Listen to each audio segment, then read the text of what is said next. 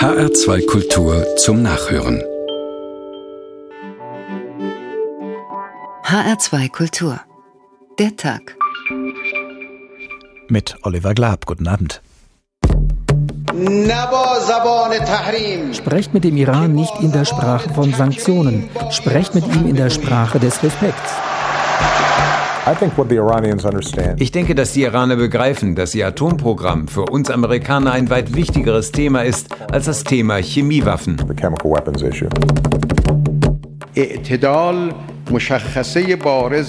Mäßigung ist die genaue Beschreibung der iranisch-islamischen Kultur. Mäßigung bedeutet nicht Aufgeben von Prinzipien oder Kleinmut vor Wechsel und Veränderungen.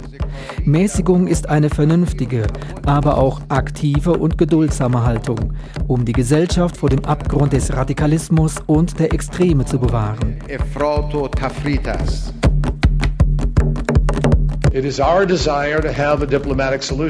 Wir wünschen eine diplomatische Lösung, aber das liegt in den Händen der Iraner. Wenn du ein friedliches Programm für Atomkraft hast, so wie andere Länder auch, dann sollte es doch nicht so schwer sein zu belegen, dass es auch friedlich ist.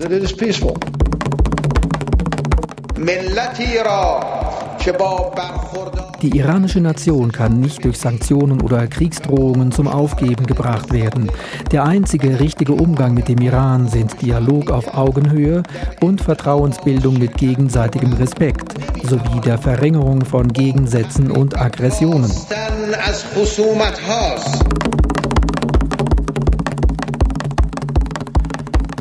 Neu zum Mindesten ist dieser Ton, der Ton zwischen Teheran und Washington, zwischen Hassan Rouhani, dem neuen iranischen Präsidenten, und seinem amerikanischen Amtskollegen Barack Obama.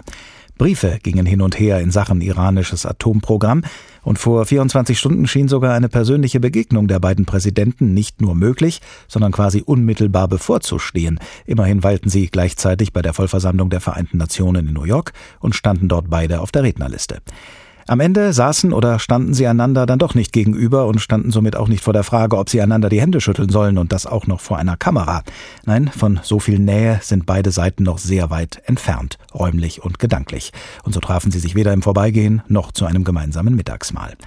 Und doch haben sie verbal den einen oder anderen Schritt aufeinander zugetan, indem sie beide als Vertreter zweier lang verfeindeter Nationen vor den Vereinten Nationen gesprochen haben, jeder für sich, aber doch indirekt beide zueinander.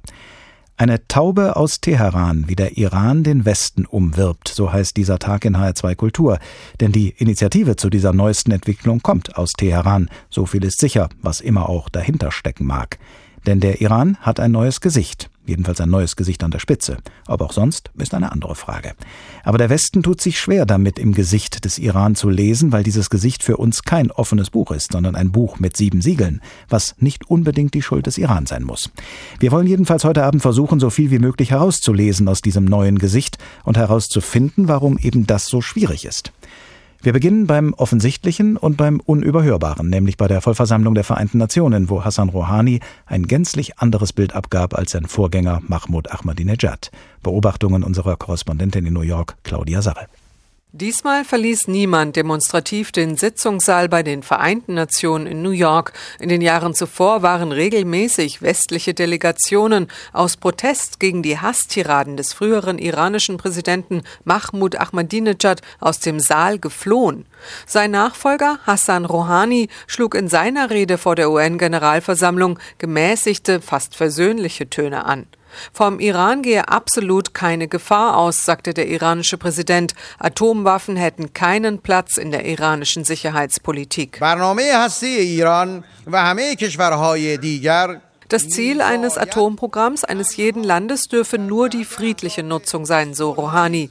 Er erkläre mit aller Deutlichkeit, dass das der alleinige Zweck des iranischen Atomprogramms sei.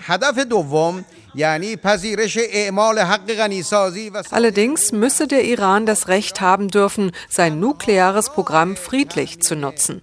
Rouhani signalisierte Gesprächsbereitschaft, konkrete Angebote zur Lösung des Atomstreits machte er jedoch nicht.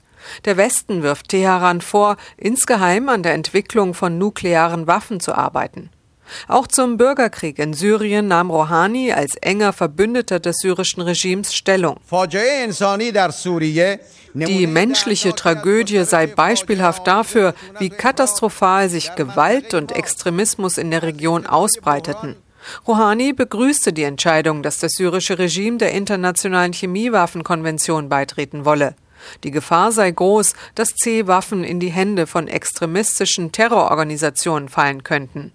Schon vor der mit Spannung erwarteten Rede Rouhanis hatte sich abgezeichnet, dass Bewegung in die jahrzehntelang unterkühlten Beziehungen kommt. US-Präsident Obama hatte sich in seiner Rede vor den UN offen für eine diplomatische Annäherung gezeigt und US-Außenminister Kerry angewiesen, nach einem Kompromiss mit Teheran zu suchen. But to succeed, conciliatory words will have to be matched by actions that are transparent and verifiable. Allerdings müssten den versöhnlichen Worten auch Taten folgen, die durchschaubar und überprüfbar seien, hatte Obama bekräftigt. Auch Außenminister Westerwelle begrüßte die neuen gemäßigten Töne des iranischen Präsidenten. Es bestünde Grund zum vorsichtigen Optimismus. Der Iran könnte es ernst meinen mit einer neuen konstruktiven Haltung. Aber natürlich ist immer noch große Vorsicht angebracht, denn entscheidend ist, dass auch substanziell bei den Gesprächen neue Angebote gemacht werden und das gilt es auch in dieser Woche auszuloten. Morgen soll es in New York ein hochrangiges Treffen der sogenannten E3 plus 3, der fünf Vetomächte plus Deutschland mit dem Iran geben. Amerikanische Medien sprechen von einem historischen Moment. Es wäre das erste diplomatische Aufeinandertreffen von den USA und dem Iran seit über 30 Jahren. Soweit die Beobachtungen von Claudia Sarre bei und am Rande der Vollversammlung der Vereinten Nationen in New York. Also, Atomwaffen haben keinen Platz in der iranischen Sicherheitspolitik, sagt der neue Präsident Hassan Rouhani. Das Atomprogramm eines jeden Landes habe nur friedlichen Zwecken zu dienen und genau so seien auch die Zwecke, die das iranische Atomprogramm verfolge. Die Botschaft hören Sie wohl, die übrigen Staaten der internationalen Gemeinschaft allein ihnen fehlt der Glaube. Oliver Borsig, Junior Researcher am Giga-Institut für Nahoststudien in Hamburg. Guten Abend. Guten Abend, ich grüße Sie. Rouhani hat in seiner Rede bei der UNO auch gesagt, das Atomprogramm äh, habe industrielle Ausmaße erreicht, sei nicht mehr durch illegalen Druck zu stoppen. Nun stelle ich mir vor, ein Atomprogramm zu entwickeln, ist ein langer Weg, der über viele Stufen führt. Welche Stufen hat denn der Iran bis jetzt mutmaßlich zurückgelegt? Ja, der Iran hat äh, in den letzten Jahren einige Stufen zurückgelegt. Ähm, das hat insbesondere ähm, ab Januar 2006 begonnen, nach der Machtübernahme Ahmadinejad als Präsident. Ähm, das Land hat zunächst erstmal ähm, die IAEO beauftragt, ähm, die Siegel von den Nuklearanlagen zu entfernen. Ähm, Im April 2006 hat dann der Präsident die erfolgte Wiederaufnahme der Urananreichung in der Tanz erklärt. Und ähm, Khamenei hat schließlich angekündigt, ähm, dass die iranische Führung nicht nach Nuklearwaffen strebt. Ähm, Khamenei, der geistliche Führer des Iran. Ja. Ayatollah Khamenei, der geistliche Führer des Iran, äh, auch politischer Führer, ähm, hat also im Juni 2006 ähm, angekündigt, Iran strebt nicht nach Nuklearwaffen, hat auch deren Anwendung wiederholt für unislamisch erklärt. Zur Vereinbarung der Produktion und Lagerung solcher Waffen mit dem Islam allerdings hat er sich ambivalent geäußert und seine Aussagen lassen da auch Interpretationsspielraum zu. Nun schreitet also der Iran, um äh, mal in diesem Bild zu bleiben, von Stufe zu Stufe weiter nach oben. Der Westen ruft ihm zu, äh, bis hierher und nicht weiter. Und er ruft nicht nur, sondern er versucht ihm sozusagen bildlich Mühlsteine umzuhängen, indem er Sanktionen verhängt, damit der Iran beschwert durch diese Mühlsteine den eingeschlagenen Weg nicht weitergeht. Aber das kann ja auch die Wirkung haben, dass sich dann jemand, der so beschwert ist, äh, zusammenreißt und erst recht weiter marschiert. Welche Wirkung haben denn die Sanktionen bislang auf die Weiterentwicklung des Atomprogramms gehabt? Ja, die Sanktionen haben im Prinzip die gegenteilige Wirkung erzielt, dass sie genau dazu beigetragen haben, Irans Nuklearaktivitäten weiter zu befördern. Ähm, denn äh, das ist auch geschehen, um, um die Regierung selbst weiter zu legitimieren. Man hat also äh, in Iran äh, Schritte ergriffen, um das Nuklearprogramm zu entwickeln. Ähm, und diese ganz konkreten Schritte ähm, sind ähm, immer parallel auch zu der äh, Intensivierung von Sanktionen abgelaufen. Ähm, das hat auch sehr viel mit der iranischen Sichtweise auf diese Sanktionen zu tun, denn man geht davon aus, ähm, dass das eine Verschwörung ist. Man äh, bezeichnet sie also als, eine, als ein letztes Glied einer langen Kette von einzelnen Verschwörungsmaßnahmen, um eben Iran von dem nuklearen Fortschritt abzuhalten. Aber irgendwann äh, werden die Sanktionen doch wahrscheinlich auch für ein Land wie Iran so schwer zu ertragen, im wahrsten Sinne des Wortes, ja, dass dann vielleicht doch ein Kurswechsel nötig ist. Ist jetzt dieser Punkt womöglich erreicht? Dieser Punkt ist schon bereits erreicht. Also die Sanktionen haben, die, haben ihre Wirkung keinesfalls verfehlt. Ähm, Im wirtschaftlichen Bereich ähm, sie das, äh, haben sie sehr großen Schaden angerichtet. Und ähm, spätestens im Frühjahr, im März 2013, äh, hat dies auch äh, Khamenei erkannt und äh, hat selbst auch in einer Rede zur, zur, ähm, zur Frühjahrsansprache äh, eben hier gesagt, dass die Wirtschaft erheblichen, äh, dass die Sanktionen erheblichen Schaden ähm, zugefügt haben der Wirtschaft. Gäbe es denn Möglichkeiten, gäbe es denn Stufen, wo sich sozusagen beide Seiten treffen können, wo man sagt, okay, bis hierhin äh, darf der Iran gehen, bis hierhin ist der Iran auch äh, gewillt zu gehen? Kann man sich da einigen in der Sache, jetzt mal ungeachtet des Misstrauens, was ja ohnehin da vorhanden ist, aber jetzt rein in der Sache? In der Sache kann man sich einigen. Also ein Kompromiss ist jetzt auch möglich. Ähm, einmal äh, nach dem Wahlsieg Hassan Rouhanis zum Präsidenten herrscht ein neues Gesprächsklima. Äh, Rouhani hat äh, gesagt, er möchte konstruktiv interagieren und es gibt eine ganz konkrete Forderung auch der ähm, P5 plus 1, das sind die fünf Vetomächte und Deutschland, die mit, den, mit, mit Iran in Verhandlungen stehen. Sie haben also ihr, ihren, ähm, ihr Angebot gemacht, haben gesagt, stop, shut and ship. Das heißt also, schließt äh, einen, die Nuklearanlage in Fordo, ähm, fahrt ähm, das äh, auf mittleres Niveau angereicherte Uran ins Ausland und ähm, schließlich äh, stoppt die Anreichung auf Uran auf ein mittleres Niveau. Und hier gibt es durchaus auch Spielraum äh, für Rouhani jetzt ähm, auf den Westen zuzugehen. Gerade dieses äh, Ausführen ins Ausland ist äh, ja wichtig, weil dann äh, möglicherweise andere Länder eine Kontrolle darüber hätten, was äh, wird das wirklich für friedliche Zwecke genutzt, indem diese Länder eben den letzten Schritt selber übernehmen würden in der ja. Anreicherung. Wird sich denn der Iran darauf einlassen? Ja, das, das bleibt äh, abzuwarten. Ähm, es wird durchaus spannend sein zu beobachten, weil, ähm, in, in, welcher Forderung Iran jetzt ähm, den P5 plus 1 entgegenkommen kann. Äh, aber die Sanktionen wiegen nun einmal auch so schwer, dass hier für, für, äh, für die Regierung Rouhani äh, Handlungsbedarf besteht. Ähm, am, die größten Möglichkeiten äh, auf, äh, die, auf die P5 plus 1 zuzugehen, sehe ich ähm, in dem Bereich, in dem es ähm, darum geht, dass die Nuklearanreichung auf 20 Prozent zu beschränken. Denn ähm, das ist ein, ein Level, was, was für Iran durchaus reicht, um in die Region hinein Macht zu projizieren und auch abzuschrecken vor möglichen äh, Angriffen. Ähm, zudem würde das auch reichen für die, für die ähm, Aktivitäten, die Iran beabsichtigt mit dem eigenen Nuklearprogramm, das heißt die wissenschaftlich-technologischen ähm, Aktivitäten. Oliver Bossek, Junior Researcher am Giga-Institut für Nahoststudien in Hamburg. Vielen Dank. Eine Taube aus Teheran, wie der Iran den Westen umwirbt, der Tag in H2 Kultur. Als das Gebiet des Iran noch einzig und allein unter dem Namen Persien bekannt war und als allein schon der Name Persien wie ein Märchen in unseren Ohren klang und wir anders als heute dieses Märchen lieber hören wollten als die Wahrheit, da brauchte uns dieses Persien gar nicht zu umwerben, da war es allein so wie es war, faszinierend für seine Besucher. Einer von ihnen, der französische Marineoffizier und Schriftsteller Pierre Loti, nimmt uns mit in den Palast des Schahs. Seine Majestät der Schah ist soeben nach Europa abgereist, und sein Palast mit den rosafarbenen Türmen liegt verlassen da. Wir haben nicht die Erlaubnis, ihn heute zu besichtigen, aber wir wollen es trotzdem versuchen. Die Wächter, gutmütige Burschen, lassen uns in die Gärten eintreten, die in diesem Augenblick ausgestorben und deshalb besonders reizvoll sind. Diese Gärten bestehen eigentlich nur aus Seen, aus ruhigen, schwermütigen Spiegeln, umgeben von Fayencemauern, auf denen Störche einherstolzieren. Wasser ist eine große Seltenheit und deshalb auch der große Luxus in Persien. Und gerade die Fürsten sparen innerhalb ihrer Mauern nicht damit. Die Gärten des Schahs bestehen fast ausschließlich aus Bassins, die von alten Bäumen und Blumen umstanden sind und in deren Wasserflächen sich Lilienbeete, hundertjährige Ulmen, Pappeln, riesige Lorbeerbüsche und die hohen glasierten Mauern widerspiegeln. Ein gewaltiger Vorhang, der von vielen Stricken gehalten wird, verbirgt den Thronsaal. Der ist so alt wie der Palast selbst und liegt nach altem Brauch in seiner ganzen Breite offen da, um es dem Volk zu ermöglichen, von weitem ihren Abgott sitzen zu sehen. Der marmorne Sockel ohne Treppe, damit die Menge dort nicht hinaufsteigt, hebt den Thron ungefähr zwei Meter über die Gärten empor, und davor liegt wie ein Spiegel ein großes, viereckiges Wasserbassin, um das sich an hohen Feiertagen die Würdenträger aufstellen, und wenn der Herrscher erscheint, funkeln die prächtigen Burnusse und die Edelsteinagraffen in stiller Pracht durch das Dunkel des Saals. Wir möchten diesen Saal gerne sehen, mit dem stillen Einverständnis eines Wächters, der ungefähr weiß, was für Leute er vor sich hat, klammern wir uns an die Vorsprünge des Marmors, schwingen uns hinauf und gleiten unter dem herabgelassenen Vorhang hindurch und betreten den Ort.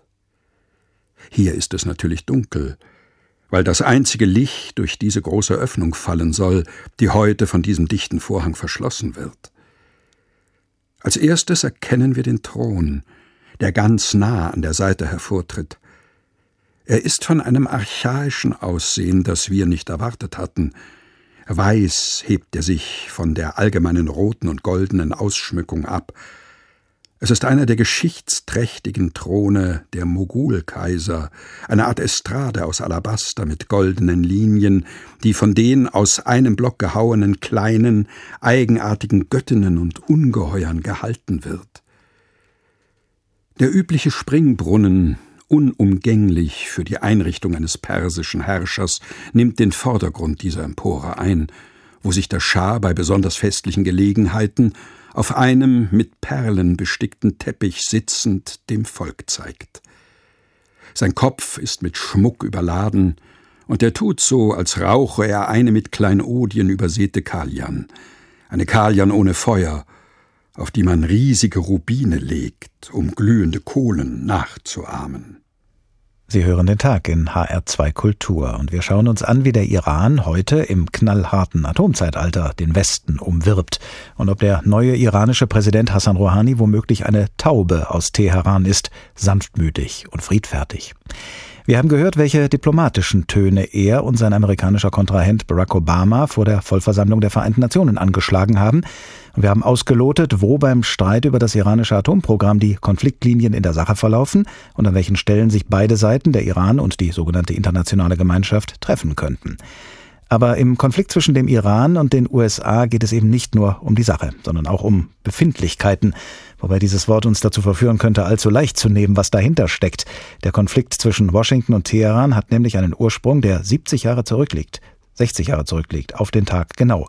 Und ohne den Rückblick auf das Jahr 1953, so meint die Kollegin Claudia Sauter, bleibt vieles unverständlich von dem, was diese beiden Mächte trennt. Am Anfang der bis heute so vergifteten Beziehung zwischen dem Iran und den Vereinigten Staaten stand ein Putsch. Ein Putsch der CIA gegen die gewählte iranische Regierung, gegen den damaligen Premierminister. Der hieß Mohammed Mossadegh und war eine hochgebildete, charismatische Persönlichkeit, ein Aristokrat aus bester Familie, den die Iraner verehrten, die meisten jedenfalls. Diesen Mann jagte die CIA im August 1953 mit Hilfe korrupter iranischer Generäle aus dem Amt. 60 Jahre ist das her. Aber im Iran hat das bis heute niemand vergessen. Schon damals ging es im Nahen Osten um Öl und um nationale Souveränität. Wem gehört der kostbare Rohstoff? Der iranischen Regierung oder den Briten, die es damals aus der Erde pumpten? Und wem gehören die Gewinne? der iranischen Staatskasse oder der britischen. Es ging um viele Millionen Pfund, und in London wollte man unter keinen Umständen auf diese Einkünfte verzichten. Das Öl aus dem Iran war schließlich der Treibstoff des britischen Weltreichs. Deshalb war die Anglo-Persian Oil Company gegründet worden. Es war ein glänzendes Geschäft für London, nicht aber für Teheran. Premierminister Mossadegh wollte das dringend ändern, also verstaatlichte er kurzerhand die Ölindustrie. Er brauchte die Gewinne, um sein bettelarmes Land zu entwickeln. In Teheran wurde er deshalb als Held gefeiert, in Downing Street Nummer 10 betrachtete man ihn als Staatsfeind. Aber wie wird man einen gewählten Premierminister los? Da boten sich die amerikanischen Vettern in Washington als willige Helfer an. Die CIA schickte 1953 einen ihrer erfahrensten Agenten, Kermit Roosevelt, den Enkel des ehemaligen Präsidenten Theodore Roosevelt. Er hatte genug Geld aus Washington, um sich im Iran korrupte Generäle und Politiker für seinen Putsch gegen Mossadegh zu kaufen. Und es scherte Kermit Roosevelt auch nicht, dass er einen Politiker aus dem Amt jagen wollte, den das amerikanische Time Magazine zuvor zum Mann des Jahres gewählt hatte.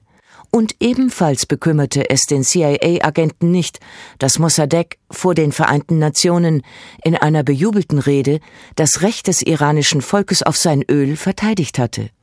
Mossadegh sprach damals auf jener Bühne, auf der gestern in New York der jetzige iranische Präsident geredet hat. Damals wie heute ging es um die Stellung des Iran in der Welt. Der Putsch gelang, Mossadegh verlor sein Amt. Und der damalige Schah verwandelte das Land danach in eine Diktatur, die 1979 ihrerseits nach einem Putsch verschwand. Seither ist der Iran ein islamischer Gottesstaat und steht auf der Liste der Feinde Amerikas.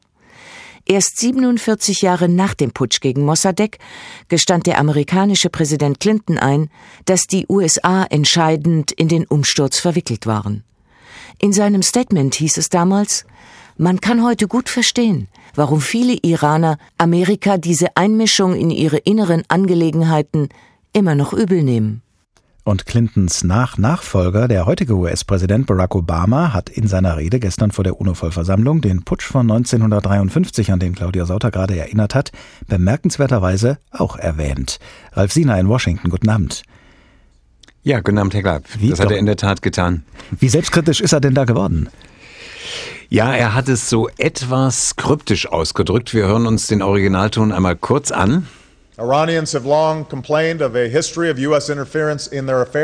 die Iraner haben sich seit langem beschwert über die US-Einmischungspolitik und, sagte Obama, and of America's role in overthrowing an Iranian government during the Cold War und über Amerikas Rolle bei dem Hinwegputschen einer iranischen Regierung während des Kalten Krieges und damit ist genau die Mossadegh-Regierung gemeint, von der Claudia Sauter gerade berichtet hat. Also das war für Kenner dann schon auffällig. Ähm, übrigens hat Obama das ganz geschickt schon einmal erwähnt, 2009 bei der großen historischen Kairo-Rede. Da sagte er auch, mitten im Kalten Krieg spielten die Vereinigten Staaten eine Rolle beim Sturz einer demokratisch gewählten iranischen Regierung. Er hat daran angeknüpft gestern.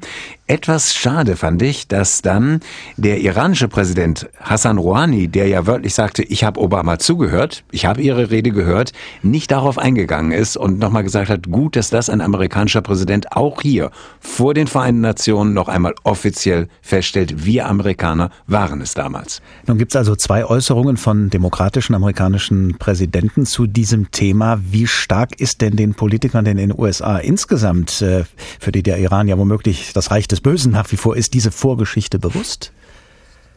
Die ist, glaube ich, gar nicht bewusst. Das äh, ist eine Geschichte hier für Kenner. Also es gibt bestimmte linke Medien, wie zum Beispiel der Radiosender Democracy Now, die darauf immer wieder hingewiesen haben. Es gab dann einen kleinen Akzent, als die CIA, die ja jahrzehntelang geleugnet hat, den iranischen Ministerpräsidenten Mossadegh gestürzt zu haben, ähm, dann Dokumente veröffentlichte und gesagt hat, jawohl, wir waren damals in diesen Putsch verwickelt. Das war in diesem Jahr, diese äh, Dokumente sind herabgestuft worden. Sie waren ursprünglich streng geheim. Dann hat äh, das Archiv der George Washington University diese Dokumente erstmals für eine breite Öffentlichkeit im Internet zur Verfügung gestellt. Aber das Interesse der amerikanischen Öffentlichkeit war nicht besonders breit.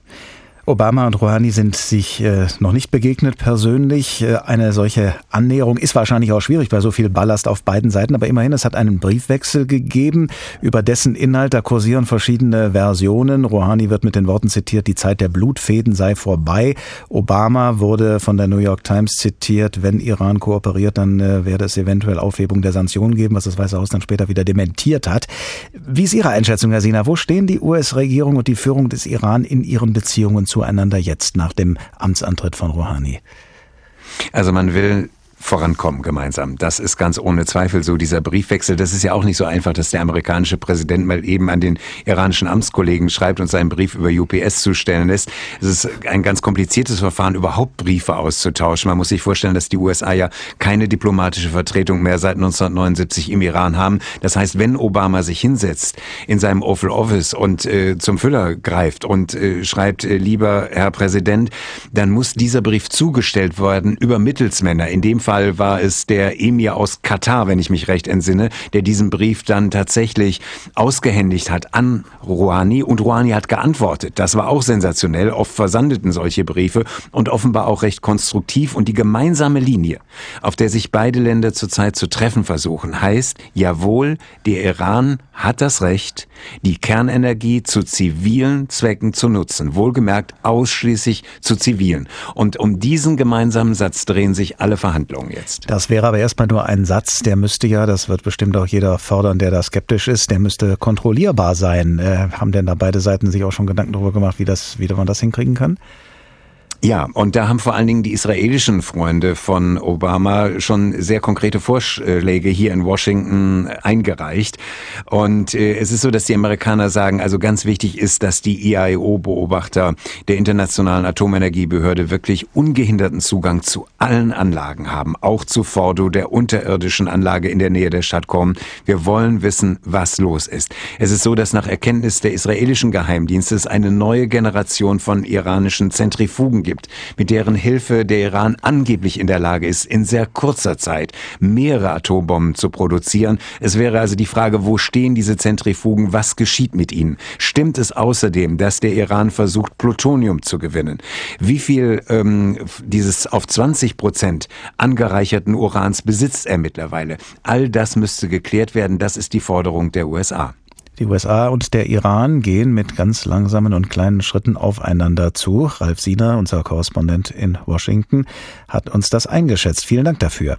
Ralf Siener hat es erwähnt, seit 1979, seit der Geiselnahme von über 50 Amerikanern in der US-Botschaft in Teheran, haben die USA und der Iran keine diplomatischen Beziehungen. Die Besetzung dieser Botschaft war nach dem Putsch von 1953 ein zweiter Stein des Anstoßes in den Beziehungen zwischen den USA und dem Iran. Und so gehört zu den literarischen Reisen in dieses Land, mit dem wir uns heute beschäftigen, auch ein Besuch in besagter US-Botschaft, während sie von Geiselnehmern besetzt war. Arnold Hottinger, damals Korrespondent der Neuen Zürcher Zeitung, nimmt uns dorthin mit. Als ich ankam, war das Theater schon installiert. Ich erinnere mich genau. Die ganze Straße vor der Botschaft war abgesperrt. Ein Politmarkt zu beiden Seiten gesäumt von Enthusiasten. Jeden Tag bekam man Papiere ausgehändigt, auf denen die aktuellen Slogans geschrieben standen. Man konnte sich mit den Geiselnehmern, die aus der Botschaft rauskamen, offen unterhalten, und sobald eine Kamera auftauchte, hieß es Demonstration. Dann formierte sich ein schöner Zug, den man filmen konnte. Die Teilnehmer reckten die Fäuste und riefen Merkbar Amerika. Immer wieder wurde diese eine Straße gefilmt. Aber draußen in der Welt entstand der Eindruck, das ganze Land befände sich im Taumel. Die Besetzung dieses Botschaftsgebäudes und die Geiselnahme von 52 Amerikanern brachten eine politische Wende. Zu dem Zeitpunkt war die Revolution ins Stocken geraten. Erste Unzufriedenheit war zu spüren, weil die Menschen zu merken begannen, dass das Leben eher härter wurde und das Paradies nicht kam. Man hörte Stimmen, die meinten, es sei doch eigentlich schön gewesen, als man nach München fahren und dort Bier saufen konnte. In dieser Situation kam die Besetzung, die übrigens von den Studenten zweifellos spontan und nicht auf Befehl Khomeinis erfolgt war, gerade recht. Sie half der Revolution neuen Schwung zu verleihen.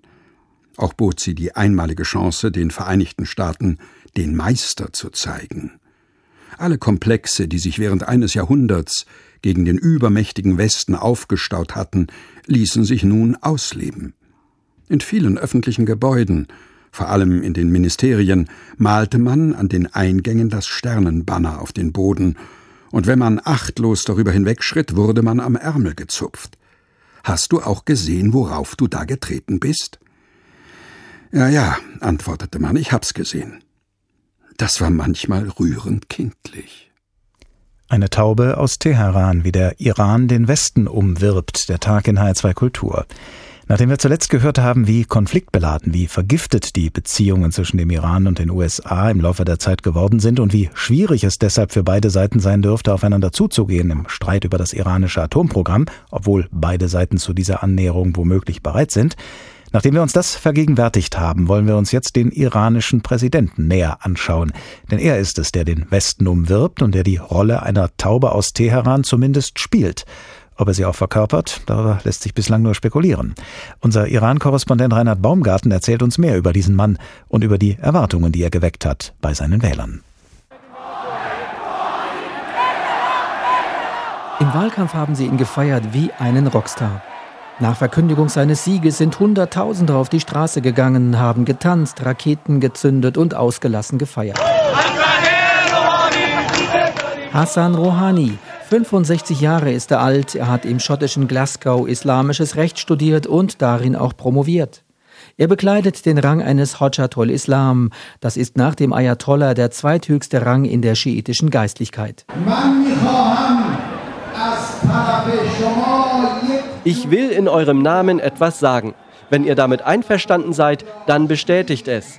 Ihr Herrschaften, die ihr das Land in diese Lage gebracht habt, das Volk wünscht sich euch nicht mehr. Hassan Rouhani ist kein Rebell. Er ist auch kein Reformer. Er ist ein Pragmatiker und ein Realist. Hassan Rouhani ist ein Mann des Systems. Er wird die Islamische Republik nicht von den Füßen auf den Kopf stellen. Er ist Teil des politischen Establishments. Mit keiner Silbe hat er je das geltende Herrschaftssystem in Frage gestellt. Trotzdem ist Hassan Rouhani für viele ein Hoffnungsträger. Denn er verkörpert die größtmögliche Schnittfläche zwischen einerseits dem Willen einer Bevölkerungsmehrheit, die sich nach Veränderung sehnt, und den Herrschenden andererseits, die das Land in die heutige Lage gebracht haben und keine großen Veränderungen wollen. Die Menschen verlangen einen Wandel. Sie wünschen sich einen besseren Lebensstandard und mehr Menschenwürde. Die Bürger wollen von Armut, Korruption und Diskriminierung befreit werden. Hassan Rouhani war Teherans Chefunterhändler bei den internationalen Atomgesprächen. Er weiß, worum es beim iranischen Atomprogramm wirklich geht. Er spricht fließend Englisch, gilt als moderat und ausgewiesener Diplomat. 16 Jahre lang war Hassan Rouhani Sekretär des Nationalen Sicherheitsrats. Er weiß, was im Iran gespielt wurde und wird. Er spricht viel von Toleranz, vom Willen des Volkes, von mehr bürgerlichen Freiheiten. Nach acht Jahren konfrontativer Politik durch seinen Vorgänger Mahmoud Ahmadinejad sucht er nach eigenem Bekunden den Ausgleich im Iran selbst und mit dem Rest der Welt. Das Land braucht ein nationales Engagement, um sich von Extremismus und radikaler Politik und Führung zu distanzieren und um sich auf Gesetzmäßigkeit und Achtung vor dem Gesetz zu konzentrieren. In den vergangenen Tagen sind rund 80 politische Gefangene aus der Haft entlassen worden. Hassan Rouhani hat ein erstes Wahlversprechen teilweise umgesetzt. Er hat auch schon erste Reformen eingeleitet, um die iranische Wirtschaft wieder fit zu machen. Und er hat eine Charmoffensive gestartet, die zum Abbau der internationalen Sanktionen führen soll. Präsident Rouhani ist ein Mann mit Beharrungsvermögen. Er wird sehr vieles davon brauchen, will er seine Politik gegen den Widerstand mächtiger konservativer Kräfte einlösen. Der ausgewiesene Reformpräsident Mohammed Khatami hat sich daran die Zähne ausgebissen. Möglicherweise dachte Rouhani an ihn, als er bei seiner Vereidigungszeremonie folgende Schlussworte sagte. O Gott, hilf mir, dir ein Ergebener und dem Volk ein selbstloser Diener zu sein. Helfe mir nicht zu vergessen, was den Ahnen widerfuhr.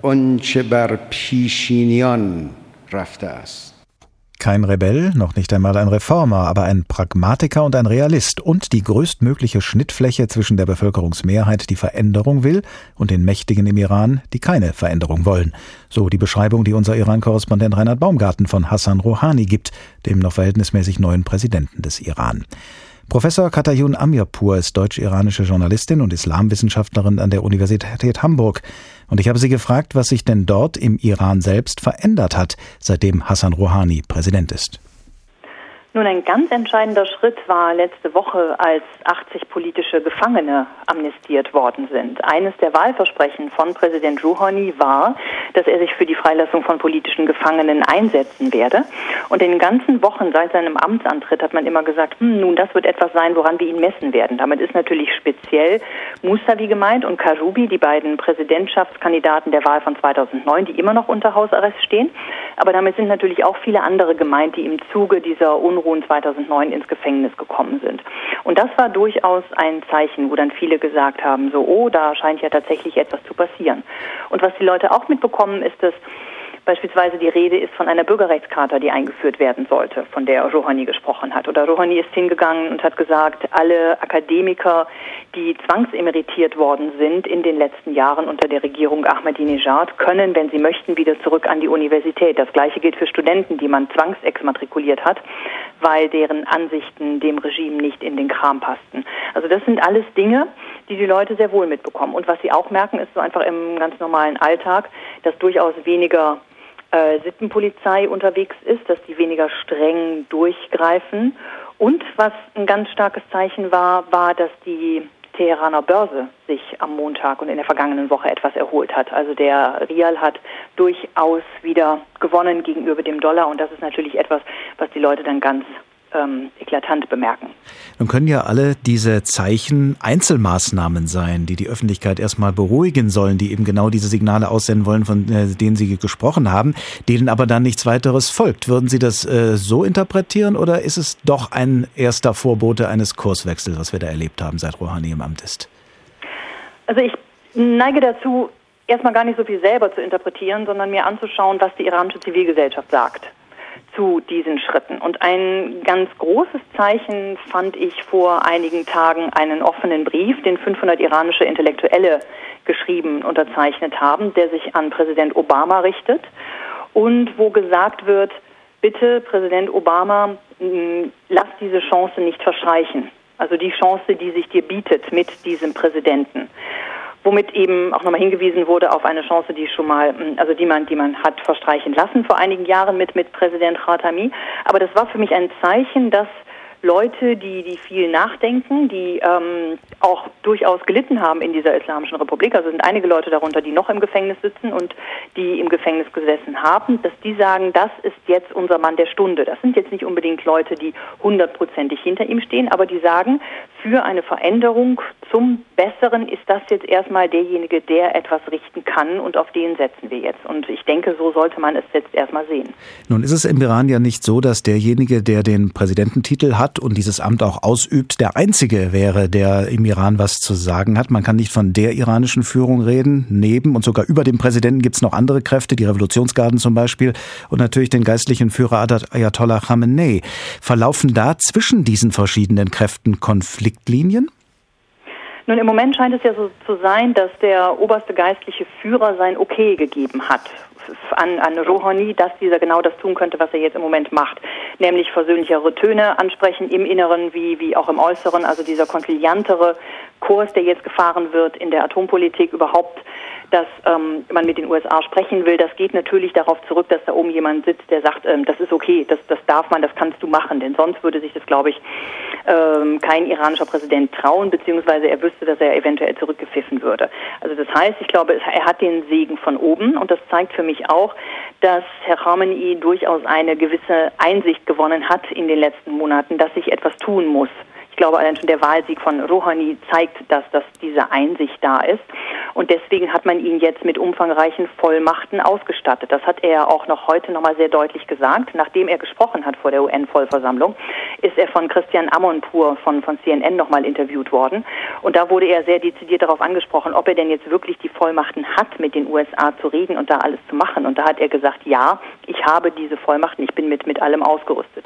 Es gibt dann natürlich immer mal wieder radikalere Kräfte, die versuchen dagegen zu schießen, aber die versucht äh, Rouhani jetzt eben im Zaum zu halten und im Band zu halten. Und auch da unterstützt ihn ganz offensichtlich Khamenei, der nämlich den Revolutionsgarden gesagt hat, sie sollen sich bitte nicht in die Politik einmischen und sich um ihre eigenen, eigenen Sachen kümmern. Also ich glaube, Rouhani ist wirklich jemand, der es versteht zu taktieren, zu lavieren und der im Moment, gerade weil er aus dem System kommt, diese verschiedenen Gruppierungen, die es da gibt, noch ganz gut ähm, ja, unter Kontrolle halten kann, sagen wir mal so. Sie haben die Rede des geistlichen Führers erwähnt, seine Rede vor den Revolutionsgarden. Offensichtlich hat er es ja für nötig gehalten, bei denen auch zu werben für diesen neuen Kurs. Er hat da einen Schlüsselbegriff gebraucht, Heroic Flexibility, heldenhafte Beweglichkeit. Wie ist denn dieser Begriff zu interpretieren?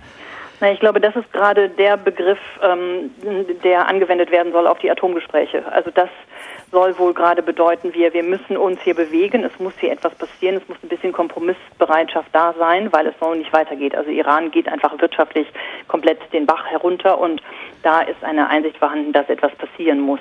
Und diese heroische Flexibilität, ähm, das ist eben die offizielle Begründung, warum man jetzt äh, tatsächlich etwas konzilianter sich geben kann im Atomkonflikt. Das sagt Professor Katayun Amirpur, deutsch-iranische Journalistin und Islamwissenschaftlerin an der Universität Hamburg. Eine Taube aus Teheran, wie der Westen den Iran umwirbt, der Tag in HR2 Kultur. Ihre heldenhafte Flexibilität wollen und sollen sie also unter Beweis stellen, die Iraner, so will es ihr geistlicher Führer Ayatollah Khamenei. Wir im Westen würden das wahrscheinlich nie so formulieren, auch wenn uns doch gerade heutzutage Flexibilität durchaus als etwas Heldenhaftes oder jedenfalls Erstrebenswertes angepriesen wird. Der Schweizer Journalist Viktor Kocher hat jedenfalls eine ganz andere Eigenschaft bewundert an den Iranern, und seine Betrachtungen darüber sind unser dritter literarischer Ausflug in die geheimnisvolle Welt des Iran. Was verleiht den Iranern eigentlich ihre grenzenlose Gelassenheit?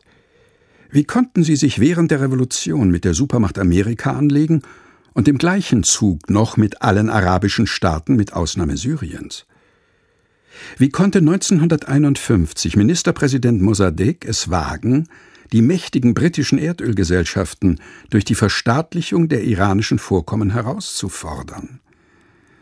Wie konnten die Mullahs 1891 gegen Shah Nasreddin und seine totale Tabakkonzession an die Engländer aufstehen, so dass er sie zurücknehmen musste?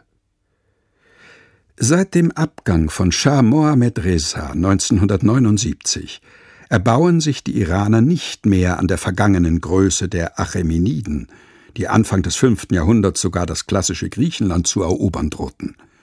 Sie schauen vielmehr auf die Anfänge der islamischen Welt. In den ersten Jahrhunderten nach Mohammed nahmen persische Gelehrte nicht nur als führende Kräfte an der neuen islamischen Kultur in der Sprache der Eroberer teil, sondern ihr Land erhielt sich daneben auch seine eigene Sprache und seinen Stolz auf die vorislamischen Ahnen. Ganz im Gegensatz etwa zu Ägypten und dem Zweistromland, welche nach dem islamischen Sieg ihre in tausendjähriger Geschichte verankerte Identität durch die Annahme des Arabischen fast völlig auslöschten. Hier finden sich die Perser in ihrem Urteil bestätigt, dass ihr Volk eine Eigenständigkeit, ein intellektuelles Potenzial und eine Brillanz mitbringt, wie sie in arabischen Ländern ihresgleichen suchen. Sie hören den Tag in HR2 Kultur. So grenzenlos die Gelassenheit sein mag, mit der der Iran sein Atomprogramm vorantreibt, so unmissverständlich stößt diese Gelassenheit anderer an ihre Grenzen, weil sie dieses Atomprogramm als unmittelbare Bedrohung empfinden. Das ist bei Israel der Fall. Und während der Rest der internationalen Gemeinschaft einschließlich der USA noch darüber rätselt, ob dem neuen iranischen Präsidenten Hassan Rouhani, dieser mutmaßlichen Taube aus Teheran, nicht vielleicht doch zu trauen sein könnte, würde Israels Premierminister Benjamin Netanyahu wohl aus Friedrich Schillers Stück Demetrius zitieren und sagen, lasst alles einig sein, ich sage nein, ich sage Veto. Christian Wagner, ARD-Korrespondent in Tel Aviv, guten Abend. Schönen guten Abend, hallo. Netanyahu hat die israelische Delegation bei der UNO veranlasst, vor Rouhanis Rede den Plenarsaal zu verlassen. Hat die israelische Regierung ein für alle Mal entschieden, dem Iran nicht zu trauen? Ja, das ist zumindest das Muster, auf das man sich so eingerichtet hat in den vergangenen Jahren. Und mit Ahmadinejad hat das auch immer äh, gepasst. Da hat man äh, auch viele andere Länder hinter sich gehabt, wenn man äh, aus israelischer Gesicht, äh, Sicht gesagt hat, äh, der Iran ist gefährlich und man kann ihm nicht trauen. Und äh, der Ministerpräsident Benjamin Netanyahu bleibt bei seinem Bild vom Wolf im Schafspelz, äh, wenn er über Rouhani spricht. Er hat seine Rede kommentiert mit Begriffen wie das das ist alles nur Beschwichtigung oder der Iran bietet hier nur kosmetische, ent, äh, kosmetisches Entgegenkommen an. Das sei alles Irreführung und ähm, auch eine große Portion Zynismus, weil Rouhani über Menschenrechte gesprochen hat, während doch iranische Kräfte auch im Bürgerkrieg im Nachbarland Syrien aktiv sind. Also das sind alles Punkte, ähm, wo äh, die israelische Sicht schon weiterhin die gleiche ist, dass man äh, den Iranern nicht glauben darf. Äh, es gibt allerdings auch äh, Stimmen in der israelischen Regierung, die sagen, man muss diese ausgestreckte Hand annehmen, wie zum Beispiel äh, Netanyahus Koalitionspartner, Finanzminister Yair Lapid, der hat diesen Auszug aus dem Plenarsaal, wie Sie ihn beschrieben haben, äh, verurteilt und hat gesagt, das äh, sendet das falsche Signal, nämlich dass Israel an Verhandlungen und an Frieden überhaupt nicht interessiert sei. Rouhani seinerseits hat ja sehr versöhnliche Signale ausgesendet, dezidiert an Israel. Äh, während sein Vorgänger Ahmadinejad ja den Holocaust immer geleugnet hat, hat Rouhani ihn verurteilt und er hat außerdem per Twitter allen Juden zum Neujahrsfest gratuliert. Das sind sicher vorsichtige Signale, mehr sind wahrscheinlich gar nicht möglich für einen iranischen Präsidenten in einer islamischen Republik. Finden diese Signale so gar keinen Anklang in Israel? Also das ist schon auch mit großem Interesse verfolgt worden, dass hier diese Twitter-Nachricht kam. Überhaupt setzt Rouhani ja äh, wohl auf äh, die neuen Internetmedien und macht sich diesen Verbreitungsweg zunutze.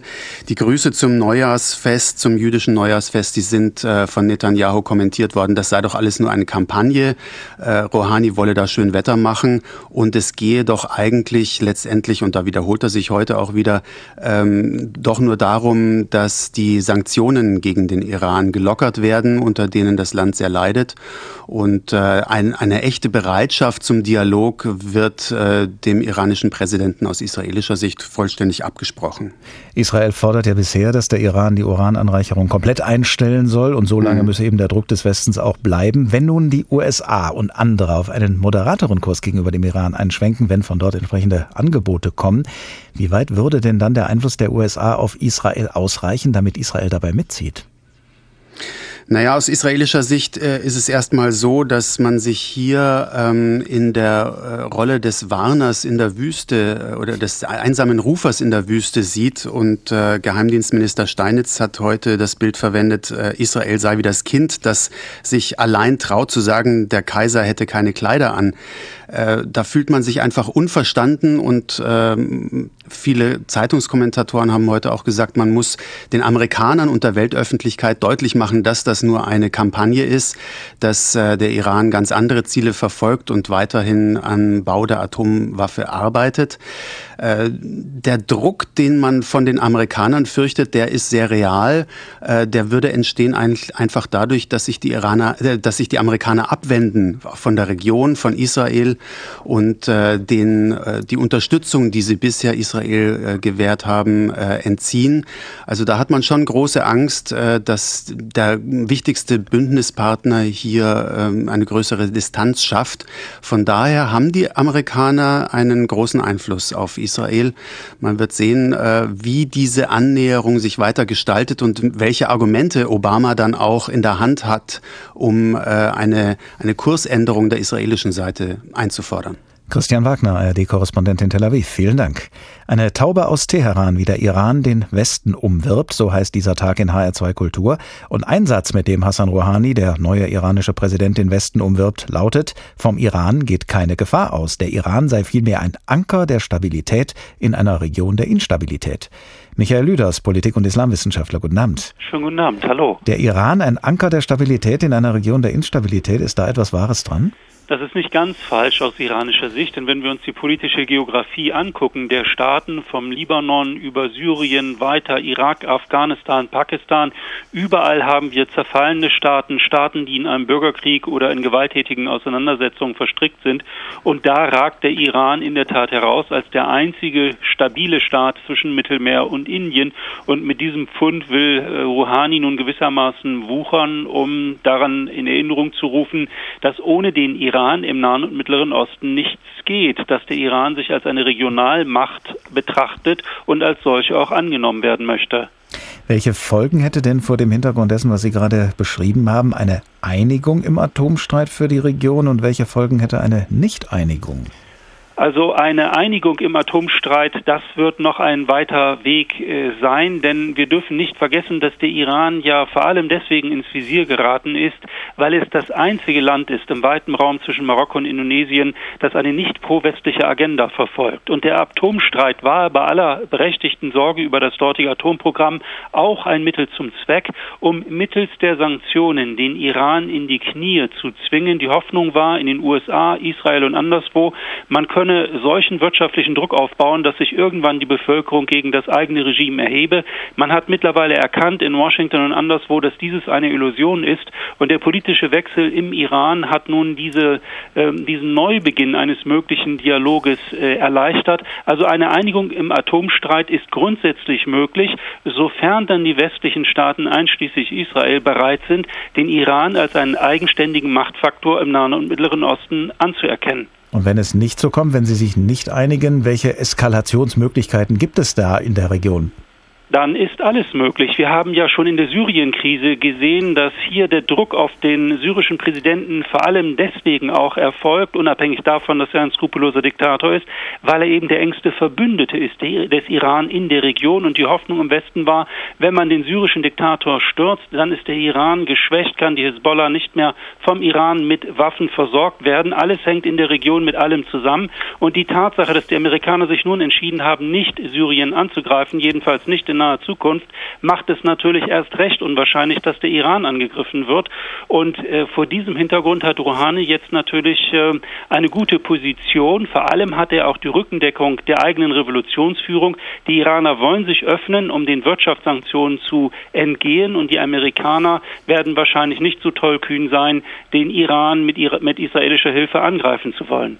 Jetzt sagen wir mal, was den äh, Atomstreit angeht, optimistisch und äh, nehmen wir an, es äh, kommt da zu einer Einigung. Was macht Israel dann? Wird Israel dann äh, ja womöglich selber einen Beitrag leisten zum Konflikt, zur Lösung des Konflikts mit den Palästinensern, was dann möglicherweise von den Israelis erwartet wird, wenn ansonsten da das dem Atomstreit die Luft rausgeht?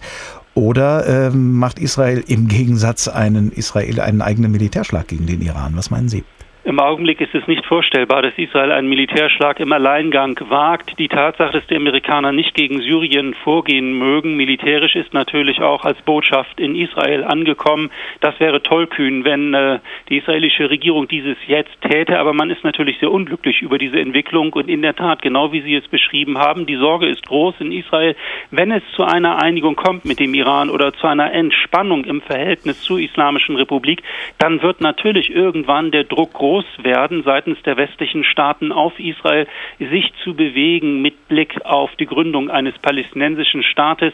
Genau das wollen die Ultranationalisten, die in Israel politisch den Ton angeben, auf gar keinen Fall. Und vergessen wir nicht, dass Israel über ABC-Waffen verfügt. Und die Sorge ist auch vor diesem Hintergrund groß, dass nach der Abschaffung der Chemiewaffen in Syrien auch auf Israel ein Druck aufgebaut wird, dem entsprechenden Sperrvertrag beizutreten. Kurzum, man hat in der israelischen Führung ein bisschen die Sorge, isoliert zu werden, dass die eigene Politik im Westen nicht länger geteilt wird. Das sind für Israel jetzt ganz spannende Zeiten. Es ist so viel Bewegung gekommen in den letzten Wochen in den Regionen. Allerdings weiß niemand zu sagen, wohin die Reise geht. Diese Hoffnung kann in einigen Wochen schon wieder zertrümmert sein oder sie kann fruchten. Michael Lüders, Politik- und Islamwissenschaftler. Vielen Dank.